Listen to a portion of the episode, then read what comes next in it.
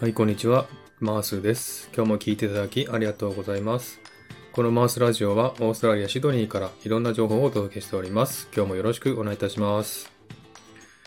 はい、さてですね、今日の話題なんですけども、ジャパグリを食べてみたという話題ですね。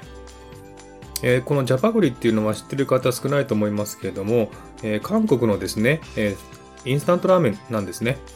えー韓国にですね、農心という会社がありまして、その会社が作っているジャパゲッティっていうですね、えー黒いソースの麺ですね。えーこれとですね、のぐりうどんというですね、たぬきうどんですね。えこの2つが製品があるんですけども、え昔からですね、韓国ではこの2つの製品を混ぜて食べるというね、えそういった習慣があるみたいですね。で、えー先日ですね、パラサイトという映画がありましたけどもね、この映画の中で、えーこのね、えー作り方を放映してました。で、それを見てですね、えー結構ね、多くの人の関心を持ったそうでしてね、えー最近ですね、えーこのジャパゲッティとのぐりうどんを一つにしたジャパグリというですね、ラーメンが出たという話を聞いたんですね。えージャパグリのことをね、初めて知ったのは、え実はこのスタンド FM で、えーチャンネルを持っているこまりちゃんという方のね、チャンネルによく遊びに行くんですね。で、そのチャンネルで、えー話題になってたので、初めて知ったんですね。で、日本でもね、そのジャパグリのラーメンが売ってるという話を聞いて、もしかしてオーストラリアも売ってるかもしれないと思ってですね、えーちょっと探しに行きました。えーオーストラリアのスーパーにはですね、アジア食品コーナーっていうものがありまして、えーアジア系のね、食品が売ってるとこありますけれども、えーそこに行ってみたんですけれども、え結局なかったですね、探したんですけども。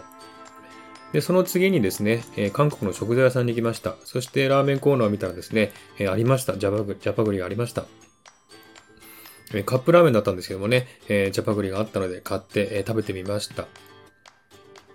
で、こちらの商品はね、すべて輸出品になりますんでね、えー全部英語で書いてあるんですね。で、その作り方をね、英語で見たらですね、えーお湯を入れて4分待って、で、えーお湯を入れた反対側のところにですね、お湯出し口があるんですね。そこからお湯を出して、で、えー少しお湯を残してですね、スープとオイルを入れてかき混ぜて食べるという感じですね。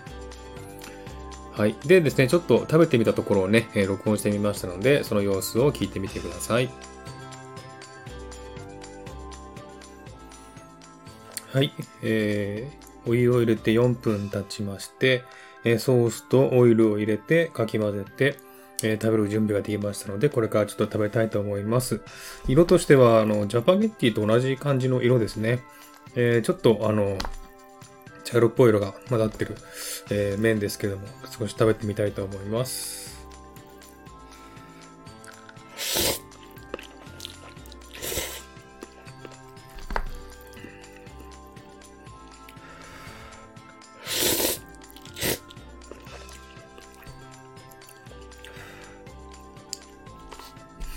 うん、美味しいですね。ジャパゲッティよりもちょっと辛めっていう感じでしょうかね。そんなに言うほど辛くないですね。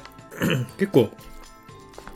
えー麺がですね、柔らかいし、あとあの、味もジャパゲッティと、あの、のぐりうどんの中間ぐらいの味ですね。で、それをちょっと辛くした感じの味です。ちょっと美味しいですね。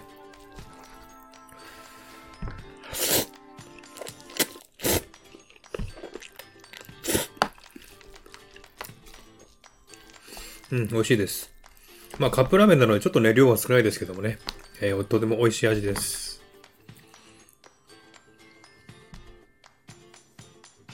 はい、えーちょっと食べてみたんですけども、感想としましてはですね、えーそれほど辛くないなという印象でしたね。もっと辛いのかと思ったんですけどもね、えーあまり辛くない味でした。そして味的にはですね、えージャパゲッティとのぐりうどんを2つ混ぜたちょうど中間の味という感じがしましたね。なんか両方の味がしたんでね、えー結構美味しかったです。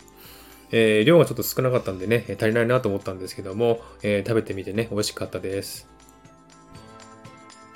はい。という感じでね、え話題のジャパグリを食べてみました。皆さんもね、もし機会あったら、え探してみて食べてみたらいいと思いますよ。美味しいです。はい。ではですね、今日はこの辺で終わりにしたいと思います。もしよろしかったらハートボタンをポチッとしてあげれば嬉しいです。ではまた次回お会いしましょう。ありがとうございました。